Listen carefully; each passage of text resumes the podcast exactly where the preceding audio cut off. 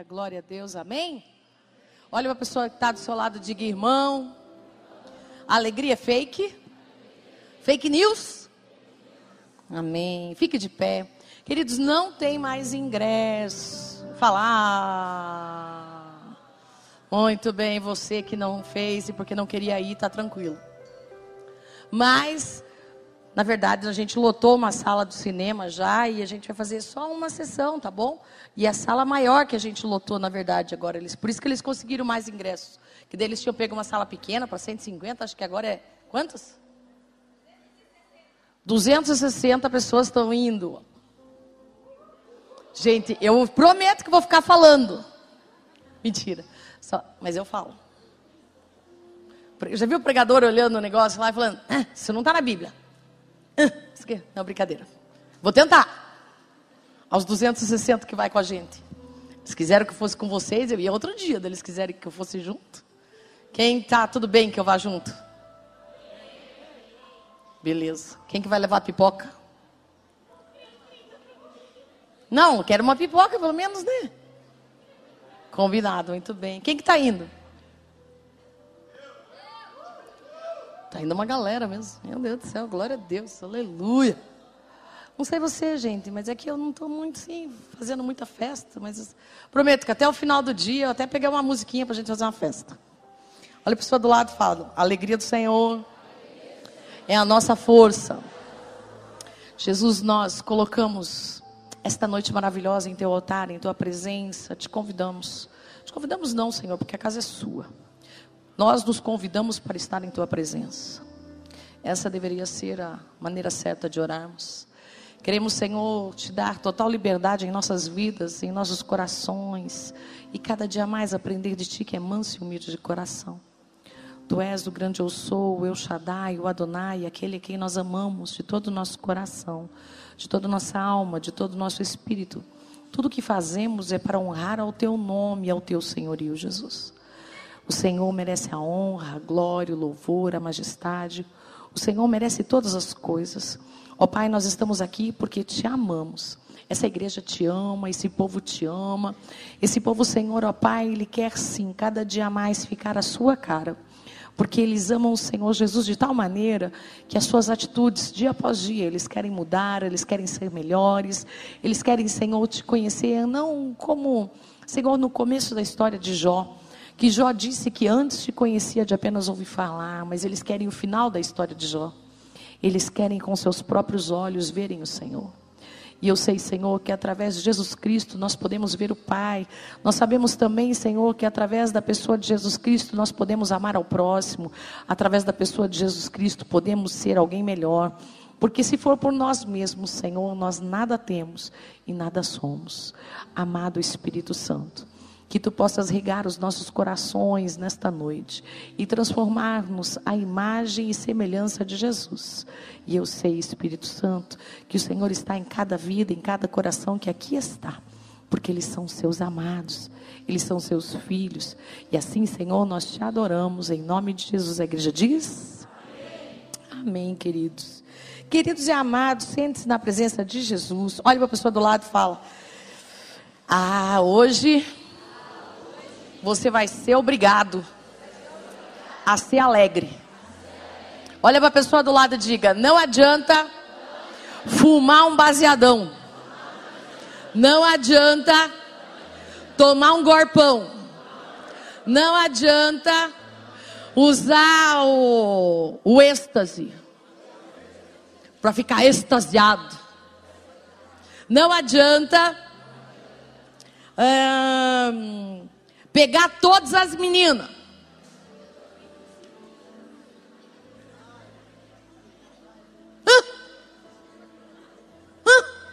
Ninguém quis falar. Diga, não adianta pegar todos os meninos. As meninas mais corajosas. Piazada não teve coragem, não. Piazada ficou falando, ih, rapaz. Eu tinha certeza que a minha alegria era pegar toda a mulherada, mostrar que eu era o melhor dessa terra. Uhul. Não adianta comprar uma casa maior. Tudo bem que ela melhora, né? Mas isso não vai trazer felicidade. Você vai querer uma maior depois ainda, maior que aquela. Então não adianta. Não adianta. Olha, é para falar. Querer comprar um carro mais bonito, mais possante. Como é que é o nome daquele outro carro lá? Um Porsche. Santo de Israel. Porque daí não vai poder pagar IPVA. Então não adianta comprar um Porsche. Não vai te trazer felicidade, diga para a pessoa. É verdade, não vai te trazer felicidade. Vou te falar outra coisa. Não adianta fazer tudo que os teus amigos querem que você faça. Tudo que o teu pai e tua mãe querem. Não adianta cumprir o que as pessoas acham que é felicidade para você. Diga aí, cumprir o que as pessoas acham que é felicidade para você. Em nada disso há felicidade. A verdadeira felicidade habita no seu coração. Olha para a pessoa do lado e fala: no seu coração, no meu coração, no nosso coração. E o nome dele é Espírito Santo. Amém? Glória a Jesus, queridos. Queridos e amados, falava com o Senhor e Aproveitei ontem para tirar um tempo com Deus no profundo.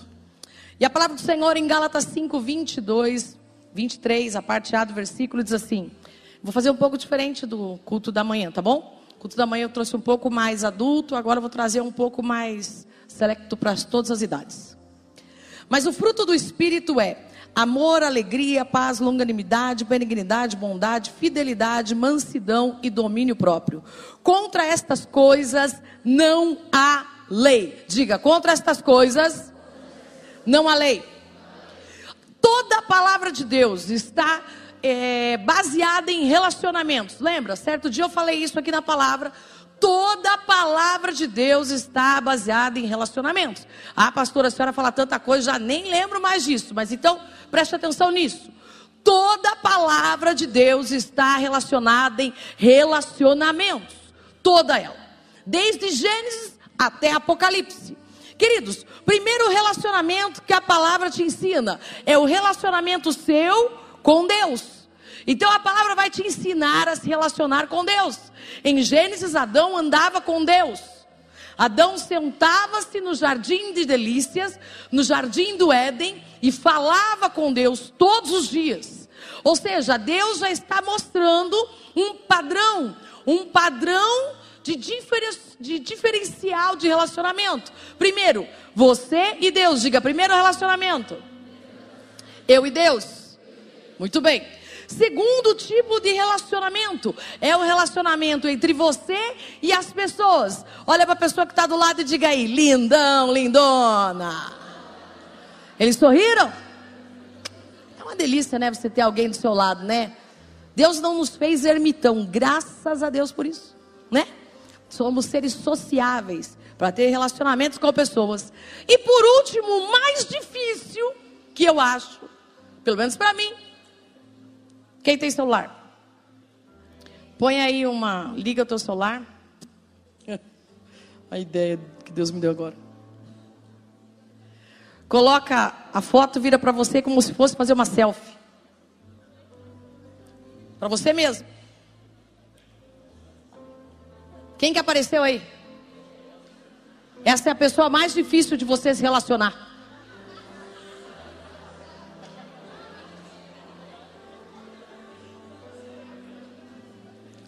Certeza, a pessoa mais difícil é a gente. Cara, porque a gente faz cada uma, toma cada decisão. Você já ficou com raiva de você mesmo? Rapaz, todo dia. Todo dia. O livro da Joyce Meyer, Eu e Minha Boca Grande, é o que eu tenho na minha boca direto falando. Ó, oh, a boca tá assim, Malícia. Ó, oh, Deus que é belo assim. Eu fico falando para mim mesmo. Não sei você, mas É uma boa chance de você fazer isso com você mesmo. O primeiro relacionamento que vem nós com Deus, quando fala do fruto do Espírito, nós podemos falar de amor, alegria e paz. Isso é direcionado do nosso relacionamento com Deus. Então, quando eu sinto amor, vem de Deus. A alegria vem de Deus, é Deus quem transborda o seu coração de alegria. E a paz também vem de Deus. Por isso que o mundo não tem o amor, ele não tem alegria, ele não tem paz. Eles vivem buscando a paz mundial. Mas eles nunca vão ter a paz mundial. Porque a paz depende da pessoa de Jesus Cristo e o mundo não segue a Jesus Cristo. O mundo não ama Jesus Cristo. Então, quando ele passa a amar, ele se torna filho de Deus. Aí ele não pertence mais ao mundo. Aí o mundo odeia aqueles que pertencem a Deus, os filhos de Deus. Então, quando você pertence a Deus, Olhe para a pessoa do lado e diga: amor está na sua vida. Paz está na sua vida. E alegria, com certeza, está na sua vida. Então, porque o Espírito Santo coloca o amor de Deus no seu coração, a alegria dele em nossa alma e a paz divina em nossa mente. Depois vem o relacionamento com as outras pessoas. Aí o relacionamento com as outras pessoas é muito bom. Porque a gente, quando a gente é bebê, a gente é muito egoísta. A gente quer tudo pra gente, ainda mais se a gente é filho único, né? É meu urso, é meu, meu pai, minha mãe, minha comida, minha casa. Meu, tem gente que está assim até hoje, já passou a fase de bebê. Né? Mas ainda não sabe compartilhar, né? E tem que ter a fase de compartilhar. E aí, onde nas escolas, o bebê, dependendo do bebê, ele mete a mão no outro taca-lhe o pau no outro, daí tem que o pai e a mãe arrumar lá e falar, ah, mas ele é sozinho, né? Então, né? Aí você então tem que ensinar o bebê a compartilhar. E a primeira coisa que você tem que ter com as pessoas é paciência.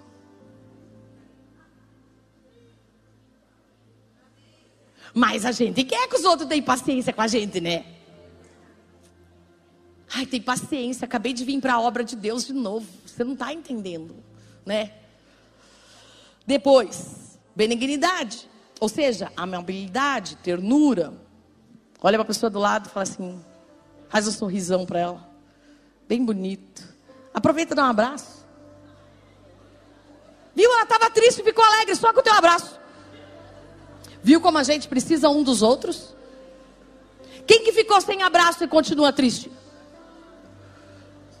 Quem, quem, quem? Não, chega lá, se a pessoa está sozinha, vai lá, aqui ó, ali atrás, ó, uma pessoa, ó, já foram abraçar. Aê, não pode ficar ninguém sem receber um abraço.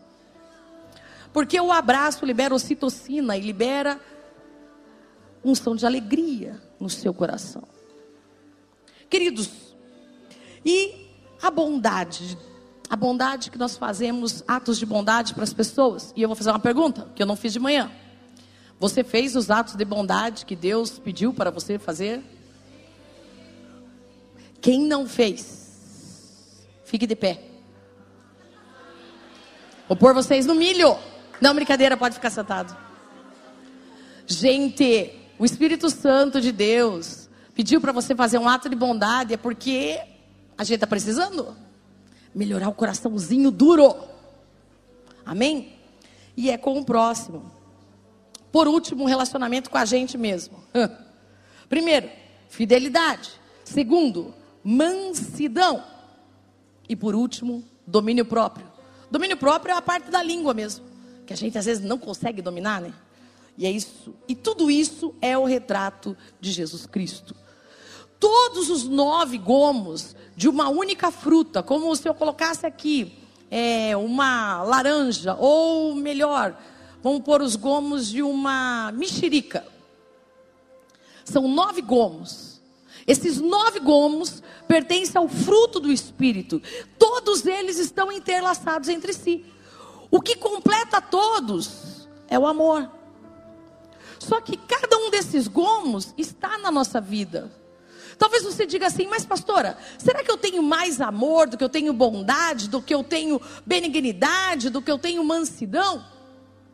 Talvez você demonstre mais uns do que outros, mas o fruto, ele cresce na mesma medida. Primeira coisa que a gente precisa entender sobre o fruto do Espírito, um caráter cristão. Como que eu desenvolvo estas qualidades então? Primeira coisa que eu tenho que entender é que o fruto do Espírito é de origem sobrenatural. Ou seja, não é algo natural que você tenta fazer. O dia que você vai para as águas, você se batiza nas águas, aquele dia é plantado no seu coração o fruto do Espírito. Então vem o Espírito Santo, ele planta em você. Então, o próprio Espírito Santo, ele se responsabiliza pela produção na sua vida. E chega um tempo que eles são colhidos e que o Espírito Santo planta na vida das pessoas que ele preenche. O Espírito Santo, e ele combate a partir daquele dia que você batizou nas águas, ele vai começar a combater com os frutos da carne, com a maldade, ódio, raiva, raiz de amargura, brigas, contendas, bebedices. Ele vai começar a combater com tudo isso. Ah, pastora, mas fala a verdade para mim que a senhora não fica muito alegre quando a senhora viaja. Claro, fico alegre, mas essa alegria não é uma alegria duradoura. Ela é passageira. Porque amanhã eu voltei da viagem e já acabou a alegria. Já não tem mais o mesmo gosto, já não tem mais a mesma coisa. Então o espírito, ele ele manifesta em nós, no nosso espírito, o Espírito Santo de Deus, em colocar dentro de nós esse fruto. E como que eu posso deixar o Espírito Santo trabalhar esse fruto, manifestar esse fruto em minha vida? Com humildade e fé. Diga, humildade é caráter de Cristo. Queridos, humildade no reino de Deus é uma coisa que muitas pessoas elas perdem no meio do caminho. E se nós não cuidarmos, lembra que eu falei que a gente precisa orar sempre contra o orgulho? Sempre orando contra o orgulho, batendo contra ele, falando, cara, não dá, não dá para você ser orgulhoso aí, né? Estou falando da gente mesmo, com a gente mesmo. Não estou falando dos outros. Entenda isso. O culto não é para você ver o vizinho, porque isso não vai mudar a vida do vizinho. O culto é para a gente, para a gente ser transformado à imagem de Jesus. Amém? E o que acontece então? Aí começa uma palavra que Jesus fala para nós em João 15, 4. Permanecei em mim, e eu permanecerei em vós. Como não pode o ramo produzir fruto de si mesmo, se vocês não permanecerdes na videira, assim nem vós podeis dar fruto, se não permanecerdes em mim. Ou seja, Deus quer que a gente permaneça nele, dia após dia. Pode deixar aí mesmo, é bom que eles leiam lá. Dia após dia, é bom que eles cresçam, porque o Senhor quer que você venha andar com Ele. Quando você entende sobre humildade, você entra na parte da fé. Eu tenho fé, pastora, que eu vou ser uma pessoa diferente. Eu também. Se João, filho do trovão, era alguém que, primeiro, Jesus vai fazer as obras, eles não confiam em Jesus. Fala que os da casa dele eram contra ele. E João é um primo de Jesus. E ele, Tiago, os dois, né? Querem sentar-se à mesa com Jesus, um à direita, outro à esquerda. A prima, ou seja, a tia de Jesus chega para ele e fala: Olha, deixa um sentar aqui, deixa o outro sentar à sua direita, outro à esquerda. E naquele exato momento, Jesus responde à sua tia e diz assim: Ô oh, mulher, você acha que eu sou Deus para poder falar? Ele é Deus. Mas eu vou dizer para o meu pai o lugar e quem vai sentar do meu lado? Não. Mesmo eu sendo Deus, eu não ousaria dizer quem sentará do meu lado ou do outro lado. E Jesus corrige ela naquele momento. E quando você olha os dois irmãos, você vê que os dois, eles se tornaram os pais da igreja, junto com o apóstolo Pedro. Eram os três, o círculo íntimo de Jesus: Pedro, Tiago e João. E esse círculo íntimo de Jesus, se você olhar, Pedro Cara, Pedro era o cara que falava sem pensar. Sempre ele respondia na telha. Vinha na cabeça, ele pá, soltava. Vinha na cabeça, ele pá, soltava. Aí ele vai lá, encontra com Jesus na cruz, chega lá, eles falam: não, ele é o Galileu, ele estava com ele, ele também. Aí eles falam o que para ele? Vamos prendê-lo. Ele saem disparada e deixa Jesus sozinho na crucificação. E diz ainda exatamente o que Jesus falou: antes que o galo cante, tu me negarás três vezes. E ele nega Jesus. Tanto que Pedro está tão desolado com ele mesmo, que ele está lá pescando, junto com os homens, sem camisa. E Jesus chega, ressurreto, depois no mar, chama Pedro e fala: Ah, Pedro, tu me amas, Pedro. E Pedro já se cingiu, reconheceu o mestre, porque João, por primeiro, já diz: Ó, é o mestre. Fala, meu Deus, vamos lá, lançamos a rede, catamos peixe, joga para o mar, joga para cá. E Jesus senta com eles e tem aquela discussão, aquela conversa com Pedro. Pedro fala: Senhor, eu te amo, claro que eu te amo. E Jesus diz: Olha, então apacenta os meus cordeiros. Ah, tá bom. Mas Pedro, você me ama mesmo? Sim, Jesus, eu te amo. E, e claro, o Senhor sabe, né? Então, cuida das minhas ovelhas. E a terceira vez, assim como as três vezes que Pedro negou, Jesus pergunta três vezes para ele para curar o seu coração, sabendo que Pedro ia se martirizar por toda a vida por ter negado o mestre dele, aquele a quem amava de todo o seu coração, de toda a sua alma, de todo o seu espírito. E ele pergunta pela terceira vez: Pedro, tu me amas? E nessa hora, Pedro para, e eu creio até que com lágrimas nos olhos, porque eu sinto o coração de Deus nesse momento. E Pedro diz: Ah, Jesus, tu sabes tudo. Tu sabes tudo. Tu sabes que eu te amo. Aí Jesus vira para ele e fala: Pedro, é verdade. Você vai apacentar os meus cordeiros. Você vai cuidar das minhas ovelhas, vai cuidar da minha casa. E aí começa uma transformação na vida de Pedro. E Pedro entende então e quer saber até do apóstolo João, daquele jeitão ainda. Pedro fala no meio do negócio e leva outra, né? Tum. Mas e esse? Esse é quem o Senhor ama. Aí Jesus fala: O que você tem com ele, Pedro? Se eu quiser que ele viva, ele vai viver. Se eu quiser que ele morra, ele vai morrer. É um problema meu. Cuida de fazer o que eu vou te mandar. E Pedro entende, e eles vão para o cenáculo e ficam lá os, os mais dez dias. Porque Jesus ficou 40 dias com eles, eles ficam mais dez dias que dá o Pentecostes. E naquele momento do Pentecostes vem o Espírito de Deus, o Espírito de Deus pousa sobre o apóstolo Pedro e ele fala em outras línguas, e ali eles começam a pregar o Evangelho, todos os apóstolos, 120, todas as mulheres que lá estavam, até Maria, mãe de Jesus, Maria Madalena, todos eles cheios do Espírito Santo, todas as mulheres ali que o Senhor chamava, os discípulos dele, aqueles que andavam com ele.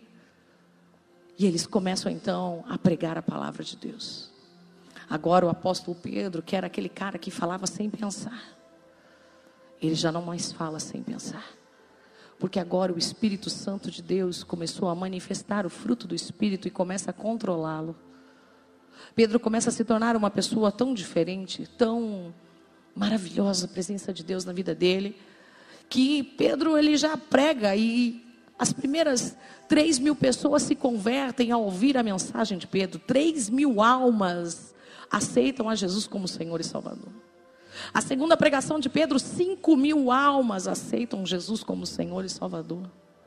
E Pedro então começa agora um outro tempo, um tempo em que Pedro vai passar agora e as pessoas vão tentar, pelo menos, já que elas não conseguem tocar nele, porque três mil almas, cinco mil almas, já tem oito mil na igreja de Jesus em poucas semanas, e a palavra crescia poderosamente, se espalhava poderosamente, e a igreja primitiva pregava a palavra de Deus com ousadia e intrepidez. Agora, não apenas Pedro falando, mas agora até a sombra de Pedro. Aonde Pedro passava, a sombra de Pedro passava, as pessoas eram curadas. Tamanha vida com Deus Pedro alcançou, manifestando o poder de Deus sobre a vida dele através do fruto do Espírito. Agora Pedro não vai falar sem pensar. O dia que o apóstolo Paulo corrige ele, ele se cala. Ele fica quieto. E ao contrário, Quando ele escreve 1 e 2 Pedro, quando Pedro escreve 2 Pedro, Paulo ainda fala do apóstolo Paulo. Ah, aquele irmão, a quem também nós não entendemos muito bem, porque o evangelho dele é pesado, vai lá no fundo. Aquele, isso. E ele diz que Paulo era segundo o chamado de Deus, que Paulo cumpria a vontade de Deus, e ele abençoa Paulo, e ele dá bom testemunho do apóstolo Paulo. Esse mesmo Pedro que chega até o dia da sua morte, no mesmo dia que ele vai morrer, o apóstolo Paulo também vai morrer. Os dois morrem no mesmo dia. Só que enquanto o apóstolo Paulo diz que foi crucificado de cabeça para cima, Pedro diz às pessoas que estavam ali: Não, não, por favor. Eu não tenho direito a ser crucificado como meu mestre. Me coloque de cabeça para baixo porque eu não sou como meu mestre. Ha! Querido, a sombra do cara curava, ele não era como seu mestre. Veja a tamanha humildade que Pedro chegou, em nível com o Espírito Santo, o apóstolo Pedro chegou. Cada um deles, queridos, eles tinham uma particularidade que você também tem. Há muitos apóstolos Pedros aqui. Há muitos João, filho do trovão aqui. Há muitos Tiago que falam no momento certo e que tem a palavra certa e que desenvolve no momento certo a igreja, levando a igreja aquilo que Deus quer. Mas precisamos deixar o Espírito Santo de Deus dar o crescimento nas nossas vidas. E quando nós fazemos isso, queridos, através da pessoa do Espírito Santo, então a santidade começa então nesse momento. Qual momento, pastora? Romanos 7,18 diz que na nossa carne não habita bem algum. Então a santidade ela começa com uma autodesilusão de que nós olhamos para nós mesmos, assim como o apóstolo Pedro falou. Cara, já lá no ápice da igreja, levando a igreja aonde ele estava levando, já milhares de milhares de milhares já de convertidos. Pedro prega para os gentios, Pedro prega para os judeus, Pedro prega cura, vai com João, levanta o rapaz que está na porta formosa lá, e ele anda novamente. Os milagres acompanham a vida, acompanham a vida deles de tal maneira sobrenatural. E agora tem um crescimento que é o crescimento natural, o caráter do cristão, o fruto do espírito. Ele precisa de um crescimento. Assim como a planta, queridos.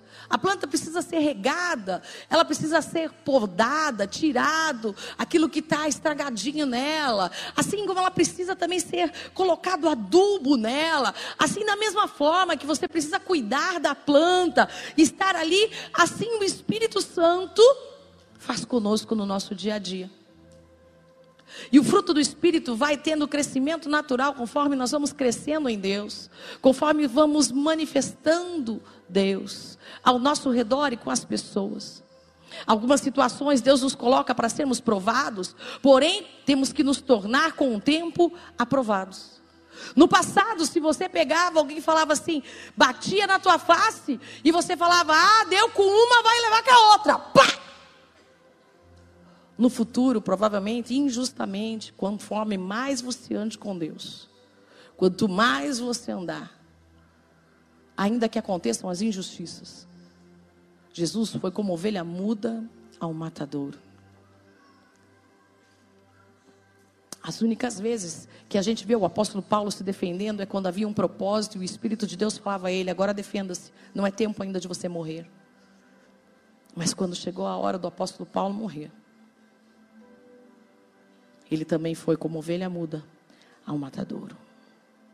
Então, assim como o crescimento de uma planta natural, você também vai receber esse crescimento. Agora, Deus manda dizer para você, como que o Espírito Santo pode produzir um fruto bom em nossas vidas? Olhe para a pessoa do lado e diga: semeie boas sementes.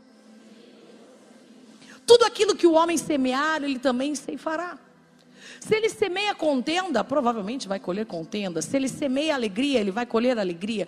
Se ele semeia bondade, ele vai colher bondade, ainda que não seja com essa pessoa. Com alguém ele vai colher. Então, semeie um pensamento e você colherá uma ação. Semeie um pensamento. Hoje eu quero semear um pensamento sobre você. Dê o tempo de tristeza na sua vida. O tempo de tristeza e de você ficar chorando na sua casa. O tempo de você ficar escondido na sua cama, chorando e falando: Deus, Deus, me ajuda. O tempo de você se cortar, de você tentar se matar. Deu tempo de você ficar se martirizando com pensamentos vis, com pensamentos ruins. Deu tempo. Escute aqui, deu tempo. Deu tempo. Deu tempo da depressão. Deu tempo da ansiedade, não é mais tempo disso. Semeie um pensamento na sua mente agora, e eu quero semear em você. Você é alegre. Porque o Espírito de Deus habita em você. Não por causa das circunstâncias, não por causa das pessoas, mas porque o Espírito Santo mora em você. Quando Paulo e Silas estavam na prisão, eles estavam presos injustamente. Eles foram presos injustamente. Ou seja, o que, que eles estavam fazendo? Pregando o Evangelho.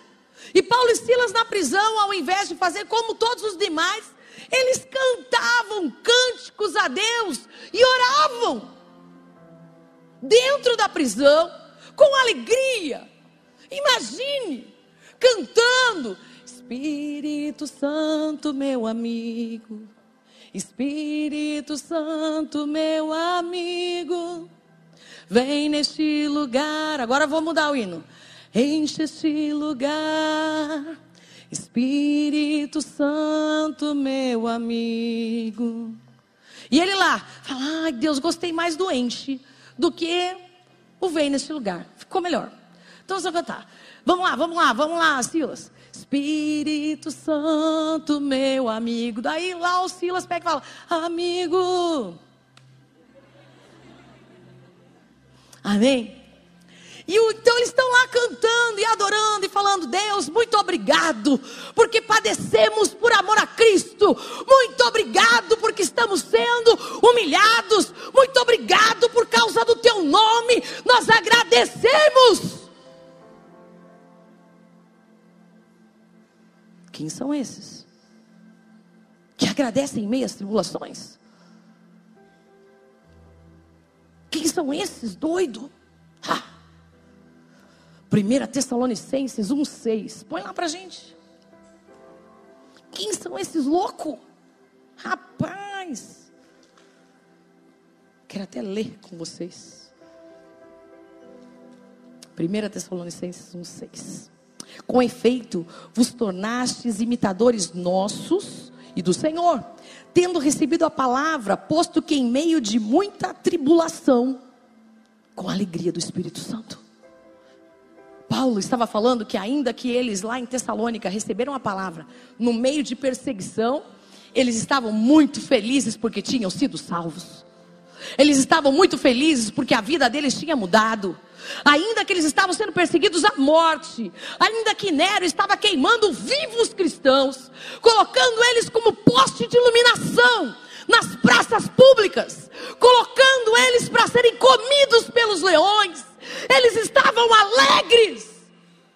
E diz a história, Flávio Joséfo diz que eles eram jogados aos leões, mas diz que o seu rosto não era comido.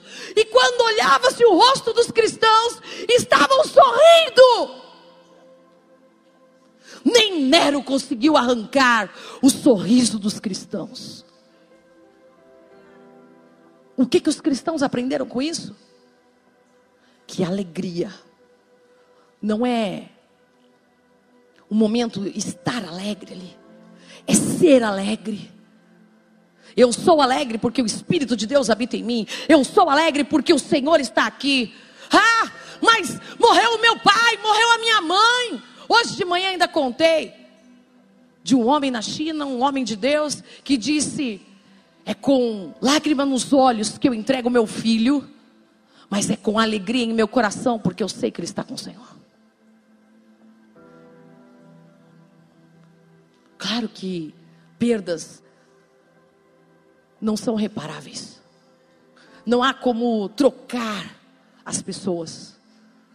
Mas quando entendemos que nós também vamos encontrar-nos com eles, mais dia menos dia, aquela saudade aqui terrena não se compara ao momento de glória que teremos na eternidade. Era isso que os cristãos entendiam do primeiro século. Era isso que eles entendiam sobre o fruto do Espírito. O fruto do Espírito, então, paz, amor, longanimidade, benignidade, fé, mansidão. Semeie um pensamento e você colherá uma ação. Olha uma pessoa do lado e diga: Você é linda! Ela sorriu, certeza. Se ela não estava alegre nesse exato momento, ela. Ah, não é mentira. É verdade. Você é feito à imagem de Jesus. Amém? E qual foi a ação? Um sorriso. E daí semeie uma ação. Dê um sorriso. Né? Consegue soltar um sorriso aí? Tá difícil, tá sem dente, tá banguelo. Faz aí um sorriso para a pessoa do lado. Ele tirou de cara feia? Meu, tá mais duro que não Meu Deus do céu. Pensa que eu não vi, eu vejo. Longe eu vejo tudo, gente. Perto que é ruim para mim. Semeie um hábito e você colherá um caráter. Então semeie isso na sua vida. Semeie todo dia, olhar para você, pegar o teu celular e falar: rapaz, é nós aqui, vamos ter que se suportar, eu e você, você e eu. Você vai ter que melhorar, eu também vou ter que melhorar. Você está falando com você mesmo? Você entendeu? E você está falando com você lá e a gente vai melhorar. E quando chegar ao final da vida, você vai falar, não é que eu consegui? Aí você colheu um caráter. Semeie um caráter e você colherá um destino. Deus tem um destino profético para você. Deus tem um sonho para cada um de vocês. Deus quer que você seja uma pessoa diferenciada. Então, se você semear aquilo que você semear é aquilo que você vai colher.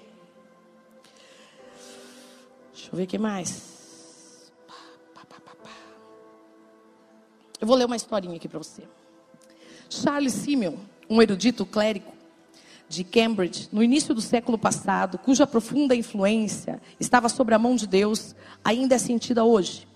Era por natureza um homem que tinha uma natureza e uma disposição de homem esquentado, orgulhoso, impetuoso. Quando ele fez a sua primeira visita ao seu colega evangelista Henry Venn em Yellen, a filha mais velha deste Henry descreveu muito bem a ocasião. O incidente é registrado por Michael Hennell, que é, na verdade, o amigo dele. É impossível imaginar algo mais ridículo do que a sua aparência, a sua maneira de ser. Suas caretas estão além do que alguém pode conceber. Assim que ele se foi, nós nos reunimos na biblioteca e rimos as gargalhadas. E elas, tudo está escrito. Mas seu pai chamou a todos os meninos no jardim e pediu que eles lhe apanhassem um pêssego. Apesar do verão estar apenas começando, as frutas ainda estavam verdes. Quando eles mostraram surpreso que estava verde, o pai respondeu: Está certo, meninos? O pêssego ainda está verde e precisamos esperar. Entretanto, com um pouco mais de sol e algumas poucas chuvas, ele estará maduro e doce. O mesmo acontece com o senhor Simon.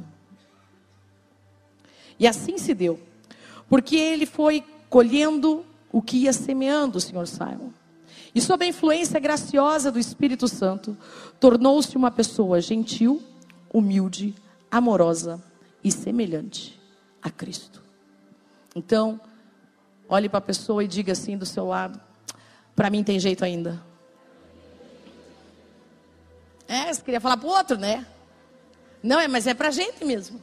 Amém? Por último, para que eu seja semelhante a Cristo, eu preciso desse amadurecimento gradual. Precisamos ter paciência para esperar.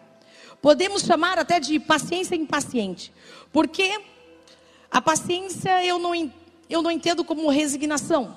Veja só, Todo jardineiro, todo agricultor, cada pessoa que vive em contato com o solo, sabe que é preciso ter paciência. Não há sentido em querer mudar a ordem das estações ou as leis do crescimento que Deus estabeleceu. Tiago 5,7 diz: Eis que o lavrador aguarda com paciência o precioso fruto da terra. Deus está aguardando com paciência você, até receber as primeiras e últimas chuvas. Ele estava recomendando uma espera paciente da vinda do Senhor Jesus. Mas ele, da mesma forma, poderia ter aplicado a mesma metáfora para a espera paciente pelo fruto do Espírito. Ou seja, temos que buscar, então, com expectativa, o amadurecimento deste fruto, para que venha o dia da colheita de um caráter cristão maduro nesta vida e com semelhança completa com Cristo na próxima. Amém? Amém? 1 Tessalonicenses 5,16, o apóstolo Paulo diz: Estejam sempre alegres. Pastora, mas como eu vou estar sempre alegre? Essa é a pergunta. Queridos, alegria, ela é um. Ela vem do grego da palavra charra, que está relacionada à palavra charis e à palavra carisma. Chara quer dizer alegria, charis quer dizer graça e charisma quer dizer presente de graça, sem custo, proveniente da graça. Ou seja, a alegria do Senhor, ela é de graça. E por que que eu chamei o texto de alegria é fake? Porque a alegria que o mundo espera, a alegria que o mundo busca, a alegria que as pessoas falam é uma alegria falsa. Não é a verdadeira alegria.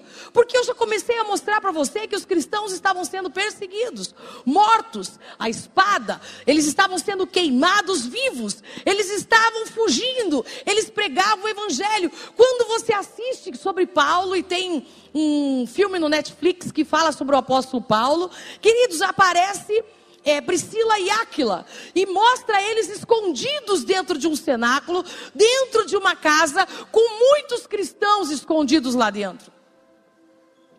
E quando você começa a ver, você vê que a vida deles não era brincadeira. E quando um estava sendo para ser morto, o outro fazia ainda cabeça para o outro: não me siga, porque senão você vai morrer também. Mas eles continuavam alegres.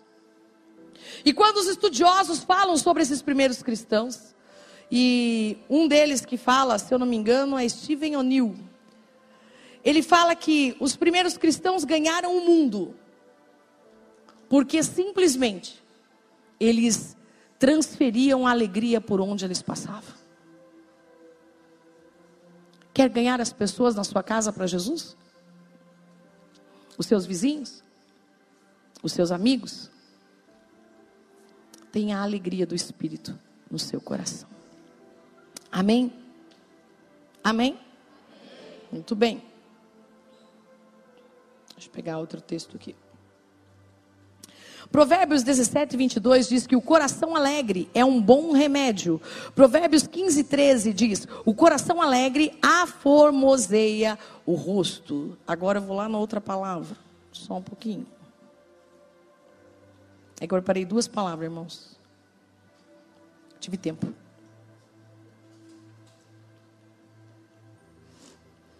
Muito bem. Pastora, mas como a gente vai conseguir ser alegre em todo o tempo? Mesmo no meio das tribulações, meio no mesmo das lutas. Primeira coisa, você vai conseguir porque o nosso Deus é alegre. Nosso Deus não é um Deus carrancudo que está esperando você lá com um pedaço de pau para dar na tua cabeça quando você faz alguma coisa errada. Não, esse não é Deus. Nem está sentado num trono de nuvem lá como um bonachão, aquele cara assim mal-humorado. Não, Deus é muito alegre. Deus é muito feliz. Ou seja, na habitação de Deus há honra e majestade, mas também há força e alegria. 1 Crônicas 16, 27. Na presença de Deus há plenitude de alegria e abundância de alegria. Salmos 16, 11. Alegria, então, é uma das marcas do caráter de Cristo. Jesus também disse em Lucas 15, 7 que no céu há alegria quando um pecador se arrepende. Então, toda vez que alguém aceita Jesus, se arrepende dos seus caminhos, há alegria no céu. Deus se alegra. Amém? Em João 17, 13, Jesus, quando estava sendo crucificado, indo para ser crucificado, disse aos seus discípulos em João 17: Olha, vocês prestem atenção, eu vou morrer, eu vou ressuscitar, e eu vou falar tudo isso para que a minha alegria seja completa em vocês mesmos. Ou seja, eles tinham que ter alegria mesmo com Jesus sendo crucificado, mesmo com o Mestre indo para a cruz. Os santos, querido, eles devem ser alegres. Entenda, como imagem e semelhança de Deus, nós devemos ser alegres em todo o tempo. Então, um santo não pode ser triste. Nós precisamos ser alegre. Toda vez um culto que você vem a um culto, o culto não é um funeral. O culto é um lugar de alegria, porque Jesus morreu e ressuscitou. A Santa Ceia não é lugar de funeral. Jesus morreu e ressuscitou. Ele venceu a morte é motivo de alegria. Amém?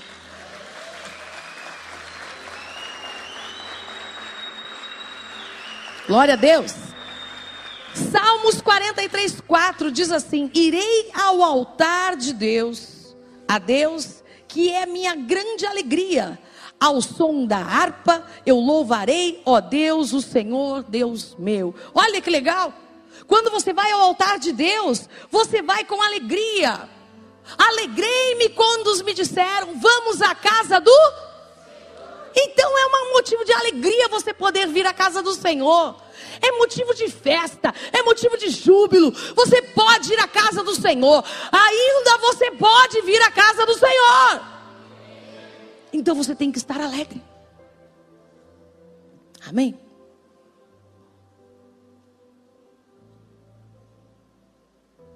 Deixe o Espírito Santo gerar alegria em você. Quanto mais alegre você for, mais santo você será. C.S. Lewis escreveu o seguinte texto no livro Cartas a Malcolm. Ele diz dos Salmos 16, versículo 11 assim: Alegria é um assunto muito sério no céu. Olha a pessoa do lado e diga alegria é um assunto muito sério no céu.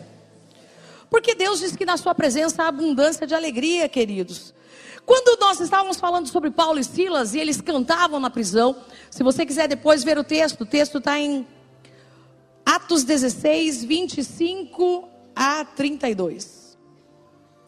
Paulo e Silas, eles oravam, cantavam hinos a Deus e os outros presos escutavam, não falavam nada. Enquanto eles cantavam, o que, que aconteceu? As prisões arrebentaram. Houve um grande tremor. Houve um tremor de terras, as portas das prisões se abriram, os grilhões que os prendiam soltaram das suas mãos, e naquele exato momento todos estavam livres. O que que Paulo e Silas estavam fazendo, queridos? O que que é o segredo desse texto? O segredo é que nem as cadeias podiam aprisionar aqueles que são do Espírito de Deus. Por isso, ainda que fisicamente eles estivessem presos, espiritualmente eles não estavam. Eles eram livres por amor a Cristo. Por isso, Paulo sabia dizer: Vive Cristo em mim e não vivo eu, e eu faço a vontade dele, e por isso estou aqui. Olha, me é muito bom saber que eu passei por tribulações por amor a Cristo. Me é muito bom viver esse amor. Eu me alegro no Senhor. eu me alegro.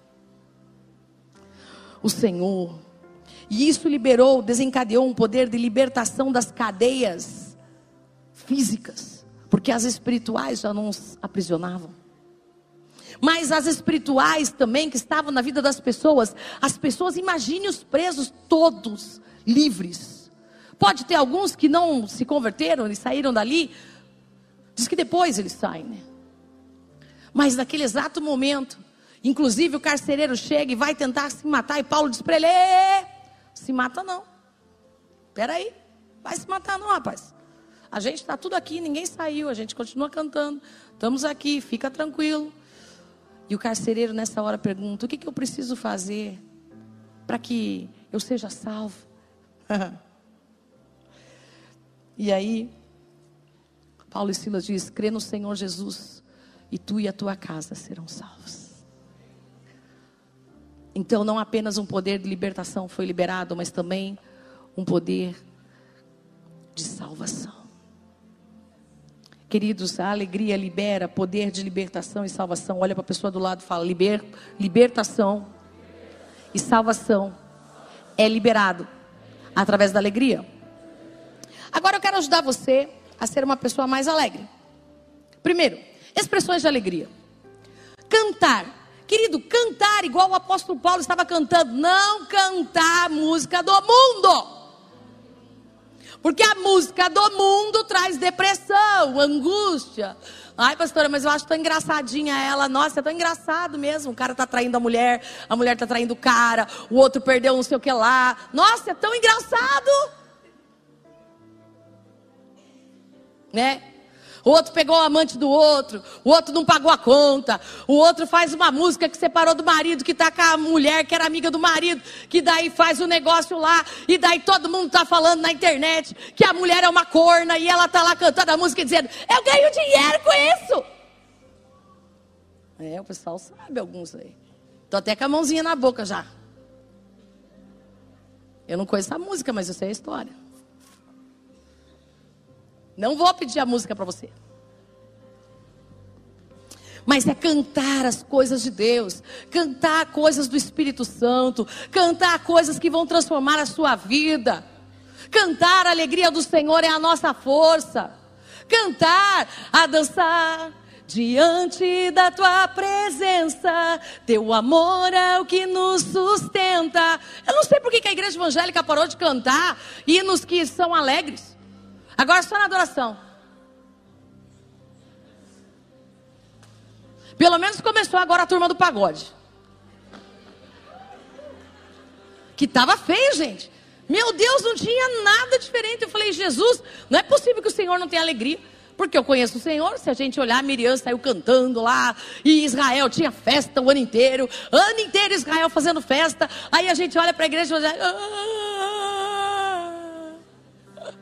eu também vou ficar depressiva se ficar só assim. Meu Deus. Amém. Mas músicas de Deus, diga música de Deus.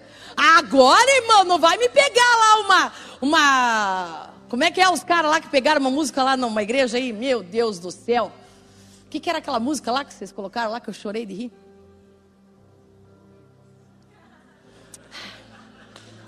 Nem para me ajudar naquele exato momento. Era uma. Cadê o pessoal do louvor? Como é que era? É, do Green Dance, isso mesmo. A música do Green Dance e a igreja evangélica, a mulher. E cantou bem pra caramba. Pôs umas letras crente no troço. Falei para os meninos: se fizer isso, estão mortos. Meu Deus do céu, né? Coitado dos pastores, ainda mais aqueles pastores antigos, eles nem devem conhecer essas músicas, gente. E a mulher lá cantando e. E o povo, aleluia! Eu falei, Jesus, aleluia! Música do Senhor, irmãos. Ai, pastora, mas o pessoal do pagode pega a música crente com crente.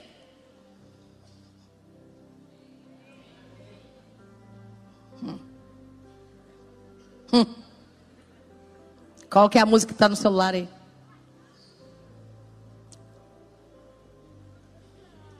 Está fazendo clique, clique, clique, clique. Agora não passa uma agulha, né? não passa nada.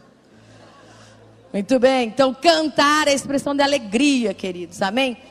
Salmos 30, 11, versículo 11 e 12 diz assim: Converteste o meu pranto em folguedos, tiraste o meu pano de saco e me cingiste de alegria, para que o meu espírito te cante louvores e não se cale, Senhor Deus meu. Graças te darei para sempre. Aleluia. Essa é a sua história, ou você esqueceu? Quando você se converteu, foi uma alegria. O céu fez, nossa, uma festa. O dia que o pessoal aqui veio aqui na frente, parou tudo aqui na frente.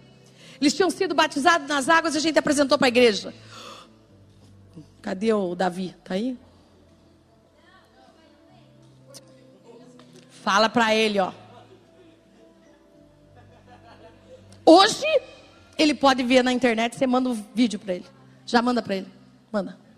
Isso. Aí eu acerto, né? Da outra vez acertei uma pessoa também na semana passada. Não tá bom. Gente, aí né, a gente, graças a Deus, a gente lá. Que essa é a sua história? Você se esqueceu? Esqueceu do que Deus fez? O Davi pegou naquele dia e colocou a luz no celular e virou para a gente. E o Senhor falou no meu espírito na hora: que a sua luz brilhe diante dos homens, mande todos eles ligarem a luz do celular. Eu falei: meu Deus. Gente, ele estava aqui na frente. Quem que batizou naquele, naquela semana, naquele ano? Aí, ó. Foi tremendo não foi? Gente, eu vi os, o povo chorando, em lágrimas aqui. Estava tudo chorando. Olhei para o pessoal, porque deu uma emoção até em mim. E eu senti uma presença de Deus. Então, queridos, agora tem crente mais triste hoje do que quando não era cristão. Olha para o do lado e diga: não é você, né? Se era, eu já declaro que não é. Amém? Há crente que, em vez de falar um glória a Deus, fica mais calado na igreja do que fala glória a Deus. Ah, agora sim. Tô, tá melhorando a turma, tá melhorando, tá ficando crente agora de verdade. Muito bem. Cante louvores a Deus, queridos, amém? Há algo profundamente errado se você está entristecido hoje. Você tem que acreditar que Deus é o seu Senhor e Salvador. Só de você ser salvo, isso já é motivo de grande alegria. Dois, sorriso. Outra manifestação de alegria em Cristo é o sorriso, que é diferente do riso. O sorriso se vê, o riso se ouve, mesmo no escuro. A propósito, tem um estudo desenvolvido a partir de 1.200 situações de riso, que mostra que as mulheres riem por 20% a mais que os homens. É um estudo. Já notou que os homens morrem mais cedo? Porque eles quase não ri. Tem que rir, gente. Amém? Devemos rir, devemos sorrir. Agora presta atenção. Não é rir do outro. Porque daí é gozação. E daí você vai machucar o coração do outro. É rir juntos para alegrar-se com o outro. Amém? Muito bem. Terceiro item, servir. Então, primeiro, cantar. Segundo, sorrir, rir. Terceiro, servir. Outra expressão de alegria é o serviço. Os tristes não dão dízimo com alegria. Os tristes não ajudam os outros com prazer. Os tristes não promovem a causa da justiça. Como recomenda o apóstolo Paulo, a contribuição para a causa do reino de Deus deve ser feita com alegria, não com tristeza. Como ensina Jesus, o serviço ao necessitado deve ser desenvolvido com prazer, como fez com o chamado do bom samaritano. Como ensina a palavra de Deus, Provérbios 21, 15, a execução da justiça é motivo de alegria. Mateus 24, 45 e 46 diz assim: Quem é, pois, o servo fiel e prudente, sábio? Ok? A quem o Senhor o constituiu, confiou, né? É a palavra, sobre os da sua casa, para terem governança, para dar o sustento, alimento ao seu devido tempo. Ou seja, governança é desde o estacionamento, querido. Quem serve na casa do Senhor, ele exerce governança. Quem serve no squad exerce governança. Quem serve no ministério infantil exerce governança. Na loja exerce governança. Lá na cantina exerce governança. Nos, nas coisas do, da igreja exerce governança. E por que, que o cara do estacionamento exerce governança? Simples. Porque ele que vai poder dizer para você se você pode entrar ou não. O cara da portaria, se você pode sentar ou não. O governo é dele. É ele quem está em governo. Então, o servo é alguém que exerce governo. Amém? Todas as vezes que nós servimos, o Senhor inclusive fala aí no versículo 45, 46. Olha só, bem-aventurado. Uau! O que, que é o bem-aventurado? A palavra bem-aventurado significa feliz. Ah, então eu sou feliz? Sim, quando o Senhor me encontra trabalhando para Ele. Eu sou feliz, porque aquele servo a quem seu senhor, quando vier o achar fazendo assim, e Jesus vem todos os dias nos olhar trabalhando para ele. Quando você está na dança, quando você está na intercessão, quando você serve, você serve ao Senhor. Ah, pastor, eu sirvo na minha casa. Não, veja bem o versículo bíblico, volta lá no 45. 24, 45. Quem é, pois, o servo fiel e prudente, sábio, a quem o Senhor Deus, Deus confiou? Então é na casa de Deus, é aonde Deus te coloca. Ou seja, não é na sua casa. Se você não serve, você não serve. Mas é outro não serve. Você não serve para nada.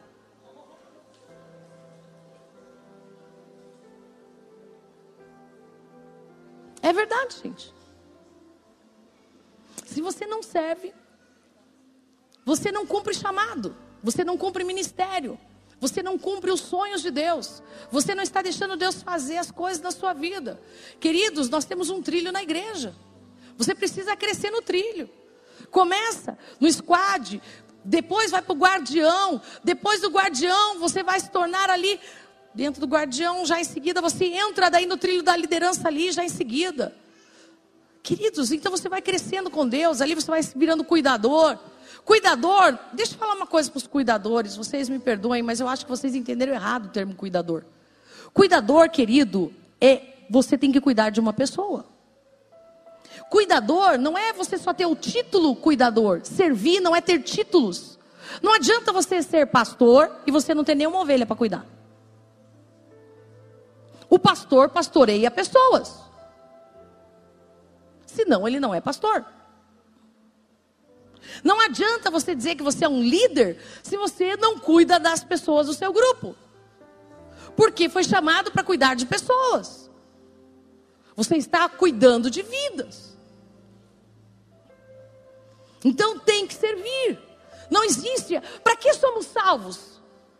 A Bíblia diz: para boas obras. E boas obras é isso, é servir ao Senhor com alegria. Apresentai-vos a Ele com cânticos. Servir ao Senhor com alegria. E todas as vezes que fazemos, fazemos ao Senhor. Damos tudo ao Senhor. Amém? Outro item, gratidão. Viva com alegria, seja em gratidão pelo que Deus já fez, seja em esperança pelo que Deus ainda vai fazer diante daquilo que Deus já tem feito. Somos gratos e a manifestação mais própria para o sentimento de gratidão é a alegria. Quem é grato é alegre. Amém? Dar muito fruto, última expressão de alegria. Você quer se tornar alegre além de servir? Querido, quando você ganha almas, quando você fala de Jesus, quando ainda que você leve alguém para frente, ou você vai discipular aquela pessoa, dando consolidação, guardião, você vai fazer algo cuidando de vidas, ou mesmo quando você está servindo aqui no templo, mas você está ajudando pessoas, pessoas no estacionamento, às vezes pegando um guarda-chuva, levando a pessoa até um carro, você está servindo pessoas. Quando você serve pessoas, a alegria de Deus se instala em seu coração, porque você está cumprindo o propósito para o qual você foi chamado, que é servir pessoas. Não é só os da tua casa, queridos. Os da tua casa, começa com o teu testemunho para você ganhar eles. E você os serve já. Você que é mãe, que é pai, já serve os filhos. E é normal e é natural que o pai né, ache que a mãe tem obrigação, depois de um tempo, que ela, a esposa tem obrigação de servir-lhe porque é marido. A mesma coisa, a esposa, depois de um tempo, acha que o marido tem obrigação de lhe servir. A mesma coisa faz o filho, acha que o pai e a mãe têm a obrigação de lhe servir porque eles são seus pais. Mas não é por obrigação, é por graça. Amém? E quando você dá muito fruto, a alegria, João 15, 8 a 11 diz: Nisto é glorificado meu Pai, que deis muito fruto, Jesus disse. E assim vocês serão meus discípulos. Então, quando você ganha almas, muita alegria vem no seu coração. Muito fruto, Deus quer. Manifeste o fruto. Ore pelas pessoas. Que vê uma coisa que você pode evangelizar muito fácil, vou te ensinar. Querido, você está lá no teu serviço, alguém se machuca. Né? A pessoa se machucou naquele exato momento. E você vira para ela, quer que eu ore? Simples. Dificilmente a pessoa vai dizer que não. Eu lembro no serviço que a menina virou o braço ao contrário, assim. O osso dela virou assim. E daí a hora dela falou: tem que ir para o hospital, tem que ir para o hospital. Eu falei: tá bom, mas posso orar antes de você ir? Ela: pode. Não tinha nada a perder, né? O máximo que podia acontecer era nada, ela ir para o hospital do mesmo jeito. Né? E peguei e falei: Jesus, é com você, ela não te conhece. Olha, colocamos a mão no braço dela, o braço dela virou na frente das meninas do jurídico lá. Fum. Ela olhou e falou: ah, ah, Eu não vou mais para o médico. Aí, ela já sabia que a gente era pastora, daí já aproveitei e falei de Jesus para ela. Hoje as meninas estão todas na igreja. Dê muito fruto. Elas são lá de Joinville. Dê fruto. Amém. Hum,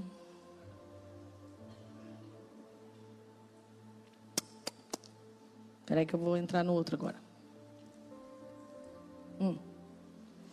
A esperança, Jesus, faz que a alegria não dependa das circunstâncias. Amém? Então, ter Jesus em nossas vidas nos ajuda.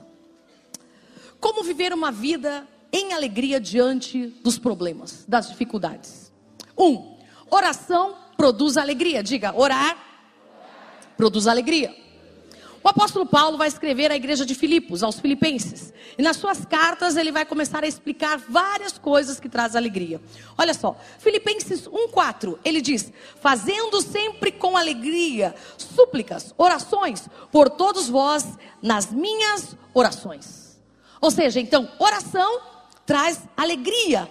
Uma primeira vez no texto de Filipenses está relacionado à vida de oração. Olha só, primeiro Filipenses 1:4 fazendo sempre com alegria, súplicas. Súplicas são intercessões, orações, ok?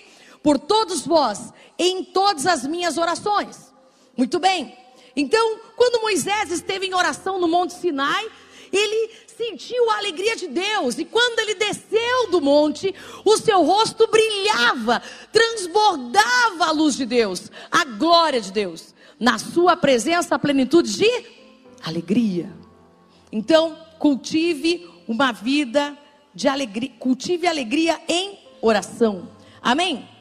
Dois, comunhão gera alegria. Filipenses 2:2.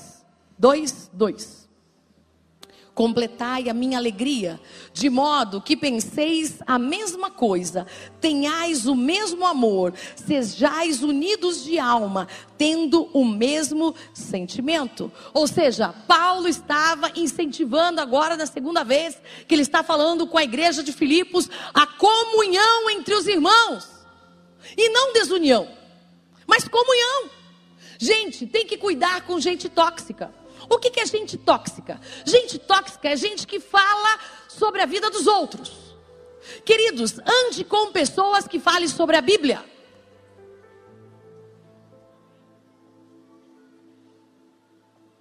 Queridos, sumiu todos, foram arrebatados. Essa semana vai ser a semana do proibido estar. Olha para a pessoa do lado e diga: proibido estar falar mal de qualquer pessoa, ainda que ela esteja certa. Diga: proibido está.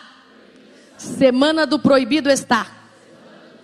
Pessoal da mídia aí, faz aí para mim, ó, semana do proibido está, você mesmo.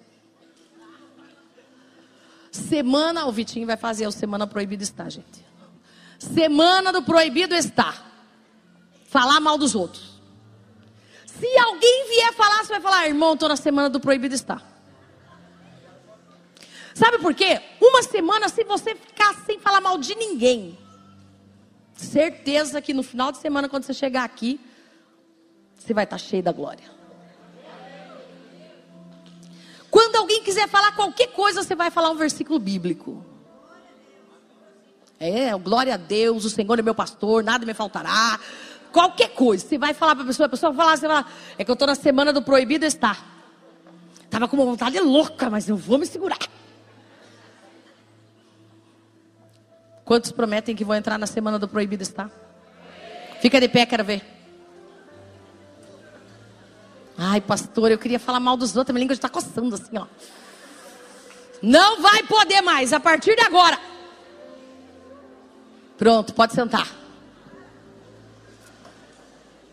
Se você é visitante, a gente te libera. Mas só pela primeira vez, tá? Então, comunhão gera alegria. Então, é isso que é ter comunhão. Se você não fala mal dos outros, você consegue estar em paz com todos. Se você não fala mal dos outros, você consegue andar de bem com todo mundo. Amém? Muito bem. Ai, mas e se alguém do meu grupo fizer algo? Uma coisa falar mal, irmão. Outra coisa é você dizer que a pessoa está tentando suicídio. Entendeu a diferença? Sim ou não? Agora, outra coisa é você ficar falando, ah, essa pessoa é uma burra mesmo. Fica lá tentando suicídio toda hora. Isso é falar mal. Entendeu ou não? Eu dei um exemplo esdrúxulo, não aconteceu isso em momento nenhum, mas eu estou dando um exemplo bem burro para não atingir ninguém, já para vocês entenderem. Amém? Às vezes tem que dar uns exemplo burro aí, mas só para a gente poder pegar. Dedicação produz alegria. Segundo, então, primeiro, comunhão. Não, primeiro não. Primeiro, oração produz alegria. Segundo, comunhão. Terceiro, dedicação produz alegria. Filipenses capítulo 2, versículo 17 e 18. Olha só o que diz o texto.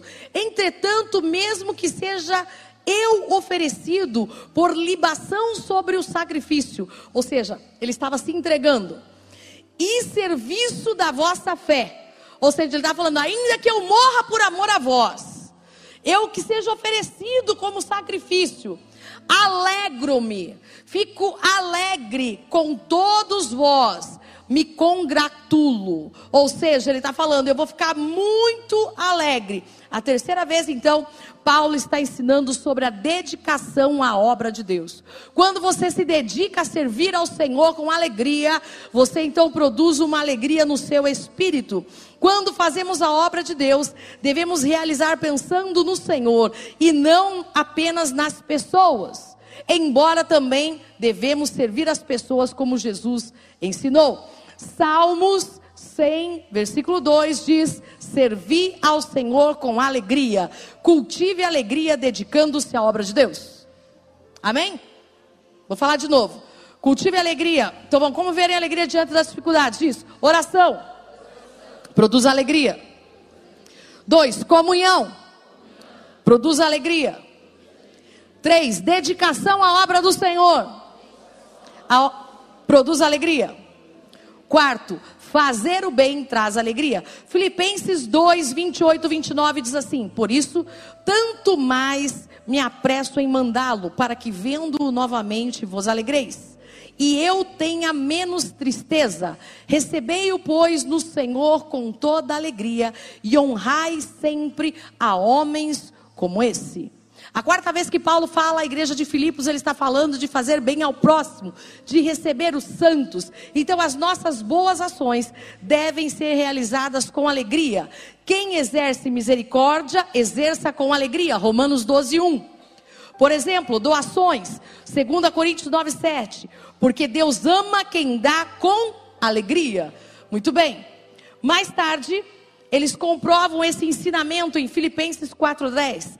Alegrei-me, Paulo está dizendo, de sobremaneira no Senhor, porque agora mais uma vez vocês renovaram a meu favor o vosso cuidado, o qual também já tinhais antes, mas vos faltava oportunidade. A igreja de Filipos tinha ajudado Paulo nas suas necessidades. Então, Paulo está falando com essa igreja muito sobre alegria. Eles ajudam o apóstolo e muitos outros necessitados. Existem inúmeras formas de fazer o bem ao próximo. Uma delas é transmitir alegria às pessoas. Um sorriso, um abraço, um aperto de mão, uma palavra amiga que podem curar vidas. Amém? Cultive alegria fazendo bem ao próximo. E, por último, então, um, oração. Dois, comunhão. Três, dedicação. Quatro, fazer o bem. Cinco, confiança em Deus gera alegria. Aqui está o grande segredo. Por quê, pastora? Preste atenção. Filipenses 3:1 diz assim: Quanto ao mais, irmãos meus, alegrai-vos no Senhor. A mim não me desgosta, e é segurança para vós outros que eu vos escreva as mesmas coisas. Paulo está falando que justifica com a igreja o motivo dele falar tanto em alegria. Primeiro motivo da sua repetição era ensinar sobre ser alegre na presença de Deus. O segundo é que ele queria ter a certeza que os irmãos não estariam tristes, porque Paulo provavelmente estaria indo a ser morto nos próximos dias. Então devemos ter confiança em Deus, confiança permanente e insistir em buscar a alegria que vem de Deus. Não existe alegria fora da presença de Deus, mas com Jesus somos cheios de alegria do Espírito Santo. Queridos, confiar em Deus significa ter fé. Por que, que nós andamos ansiosos? Porque deixamos de confiar. Eu creio que a ansiedade é um pouco do que está hoje e dos problemas que nós estamos passando psicológicos veio através da pandemia. A pandemia trouxe esse problema de ansiedade, de depressão, porque ficou trancado dentro de casa, não se relacionou com pessoas, não podia mais pegar na mão das pessoas, não podia mais abraçar pessoas. Querido, se tinha uma coisa que no Brasil quase não tinha, era suicídio.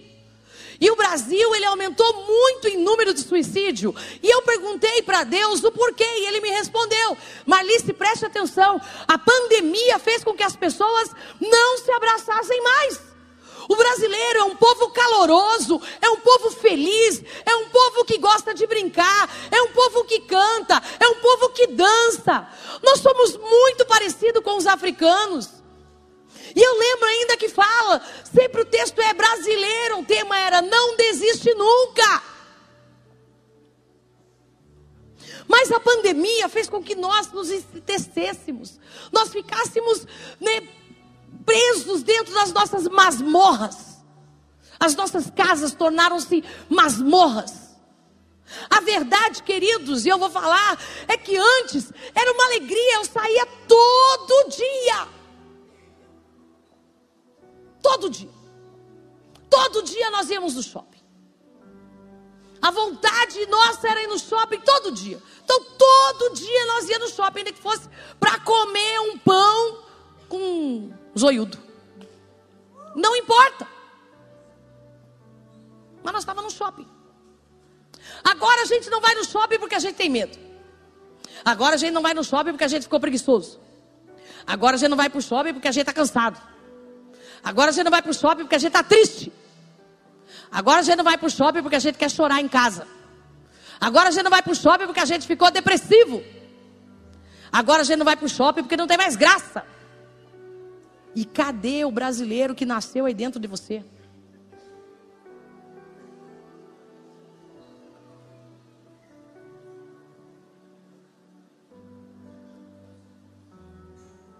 A minha mãe tinha uma implicância comigo, ela falava para mim: Menina, vocês ficam saindo o tempo todo. Gente, acho que foi criado na rua. Eu gostava de estar na rua sempre. Nossa, era uma alegria. Ah, vamos para a rua, vamos para a rua, vamos sair, vamos não sei aonde, vamos não sei aonde. Queridos, é uma alegria. É uma alegria poder ir à igreja, é uma alegria poder ver gente, é uma alegria. Só que até isso eles tentaram tirar de nós. Quando a gente vinha à igreja, a gente olhava para o irmão e falava, irmão, ora por mim, eu estou com problemas. E o irmão pegava, já orava com você na hora. Hoje você entra na igreja do mesmo jeito que você entra você sai. Quando você não sai antes do culto acabar, para que ninguém fale com você. Você está com depressão, querido. Você está com tristeza. Não podemos mais ser assim. Nós somos os cristãos, os cristãos são alegres. Os cristãos têm a unção de Deus, os cristãos têm o Espírito Santo, os cristãos cantam, os cristãos dançam, os cristãos falam em línguas, os cristãos manifestam o poder de Deus, os cristãos oram, o céu desce, os cristãos fazem sim o inferno tremer. Não podemos mais aceitar essa condição de não sermos alegres.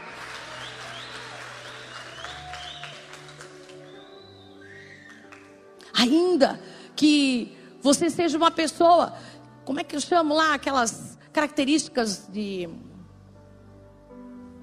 de temperamento, que você seja uma pessoa colérica, sanguínea, e aquela que é mais quietinha, qual que é mesmo? Melancólica. A Bíblia diz que o melancólico é o mais fiel amigo. Quando a gente estuda sobre os temperamentos, o melancólico ele é um amigo fiel, querido. A Bíblia não, os estudos. Quando estuda sobre temperamentos, então o melancólico ele é um cara fiel. Mas mesmo melancólico, quando ele tem o Espírito Santo dentro dele, ele é alegre. Fique de pé, eu vou contar uma história e não perca, não vá ao banheiro ainda. Segura um pouquinho aí. Não vai morrer de sede. Eu nem vou tomar água para você não precisar ir tomar água. Espere, um segundo. Um homem, vou contar uma história. Presta atenção na história, só olha para mim. Não olha para os irmãos ainda não. Daqui a pouco eu vou mandar você olhar para os irmãos. O nome da história é Em Busca da Felicidade. Um homem não conseguia encontrar a felicidade em lugar nenhum. E um dia ele resolveu sair pelo mundo afora em busca da felicidade. Então ele começou a procurar, fechou a porta da sua casa, partiu com a disposição de percorrer todos os caminhos da terra até encontrar um lugar para ser feliz. Aonde ele chegava, ele reunia grupos de pessoas, explicava seus planos e dizia: Estou em busca da felicidade, eu quero ser um homem feliz. E afirmava a todas as pessoas que ali estavam que ele seria feliz na posse de alguma região gigantesca, onde haveria montes de ouro. O povo se lamentava, olhava para ele, entristecia, mas ninguém o seguia. No dia seguinte, ele de novo partia. E assim ele percorreu cidades e cidades, de país em país, anos a fio. Mas um dia, ele percebeu que estava ficando velho sem ter encontrado a felicidade, seus cabelos tingiam-se de branco, suas mãos estavam enrugadas, suas roupas esfarrapadas, os calçados aos pedaços. Além disso, estava cansado de procurar a felicidade tão inutilmente.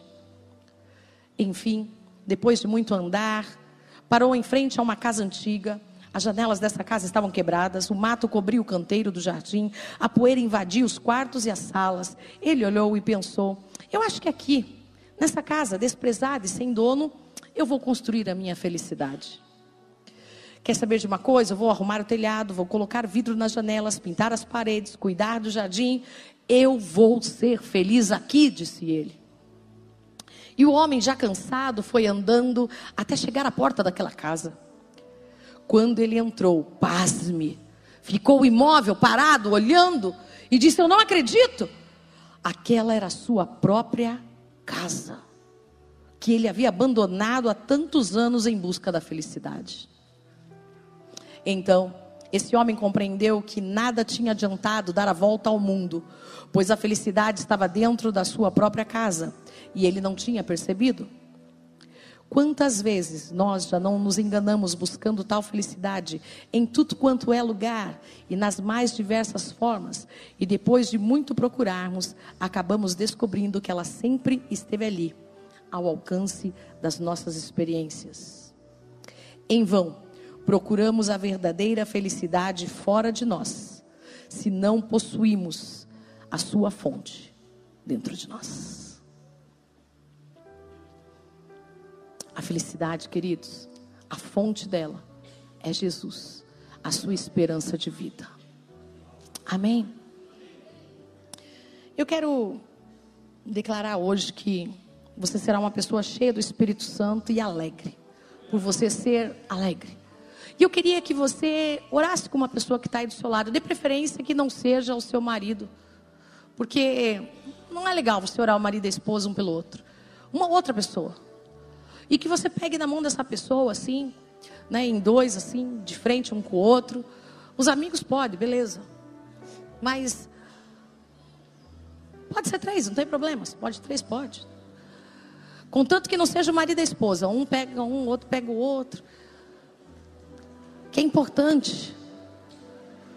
Pegou a pessoa aí, ó, tem gente sozinha aqui, ó. Aqui tá uma, ali o rapaz ali no meio, ó, tá sozinho ali, ó. Ô Fernando, vai ali, ó, pegar o rapaz ali do meio, ajuda ele ali, ó, que tá bem no meio ali sozinho, do lado das meninas. Ali, isso, ali, ó. Isso. Veja se tem mais alguém que está sozinho aí. Aqui, ó, tem uma sozinha aqui, ó. Ó, ó, cadê trás aqui, ó. Aí, ó. Vocês duas, ela mesmo, aí. Aí. Aí deu certo. Mais alguém? Mais alguém que está sozinho? Aí, venha, venha, venha. Pode vir, pode vir. Isso aí. Não fique ninguém sozinho. Se você vê que está alguém sozinho, vai lá. Pega você, sai do teu lugar e vai atrás da pessoa. Não deixa eles sozinhos, não. Isso. Agora você vai orar por ele, vai declarar a alegria do Senhor na vida dele, na vida dela. Vai declarar que a alegria do Senhor é a força. E pergunta para ele e para ela: Você tem um pedido de oração? Eu vou orar hoje, essa semana, por isso. Pelo seu pedido de oração. Se você não conhece, aproveita, pergunta o nome. E depois você fala para eles: tem que me contar se deu benção, hein? Manda bala, começa aí.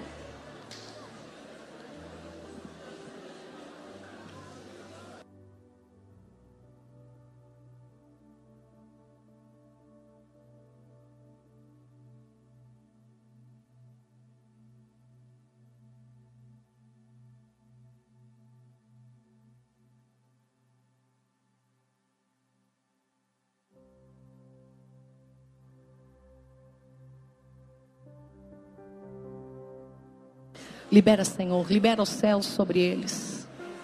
Libera, Senhor, as orações. Libera alegria, Senhor. Senhor, que toda tristeza hoje, Senhor, saia. Hoje, Senhor, eles vão ser curados nas suas tristezas. Hoje, Senhor, o Senhor vai adentrar, Senhor, e escutar a oração do teu povo. Nós declaramos um povo cheio de boas obras um povo cheio do Espírito Santo, manifestando a alegria de Deus, manifestando a unção que há. Oh, revassurianda rabadabaxerianda rabaconte navlassurianda rabadabaxerianda. Vem Espírito Santo, manifesta o teu poder, manifesta a tua glória, manifesta a tua unção, libera dons, libera dons sobre a vida deles. Se há alguma doença, enfermidade, que haja cura agora no recinto, que haja libertação, que assim como Paulo e Silas estavam na prisão, liberta os grilhões, liberta as cadeias, ó Pai, em nome de Jesus. Declaramos, Senhor, um tempo de alegria, um tempo de paz, justiça no Espírito. Declaramos um tempo, Senhor, da presença poderosa de Deus. Declaramos, Senhor, ó Pai, que eles vão fazer amigos verdadeiros na igreja, homens e mulheres de Deus dentro aqui do tabernáculo, Senhor, e que vão poder contar uns com os outros, ajudar uns aos outros em Cristo Jesus. Porque esse é o amor de Deus, ó Pai. Manifesta a alegria que há, Senhor. Tudo que foi roubado, tudo, Senhor, ó Pai, que foi arrancado de nós como nação, como a nação do Brasil, seja devolvida a nossa alegria, seja devolvida, Senhor seja devolvido nosso amor. Somos um povo alegre, hospitaleiro, amável, Senhor. Um povo de boas obras. Declaramos a nossa nação, ó Pai. Declaramos uma nação poderosa no poder e na unção de Deus. Oh, Xaravaconte, Navla Suriandarabadabaxê. Manifesta a tua glória, manifesta a tua glória. Ouve as intercessões, ouve as orações. Responde, Jesus. Responde, Jesus. Oh.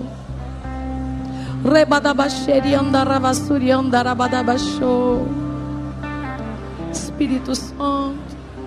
Oh, derebadabaxê. Onde rebaconte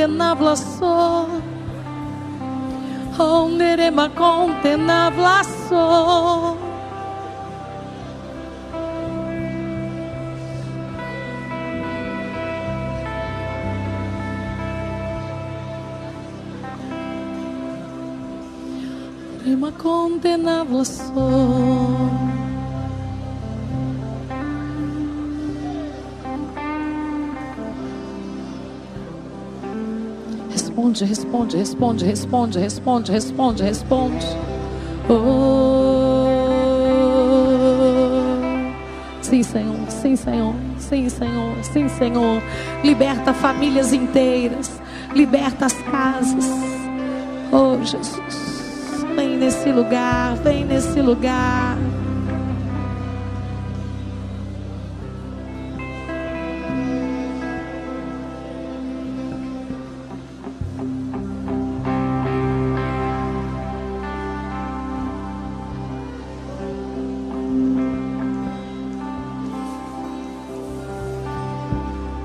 Você que terminou, abraça essa pessoa aí do seu lado. Dê um beijo nele, dê um beijo nela.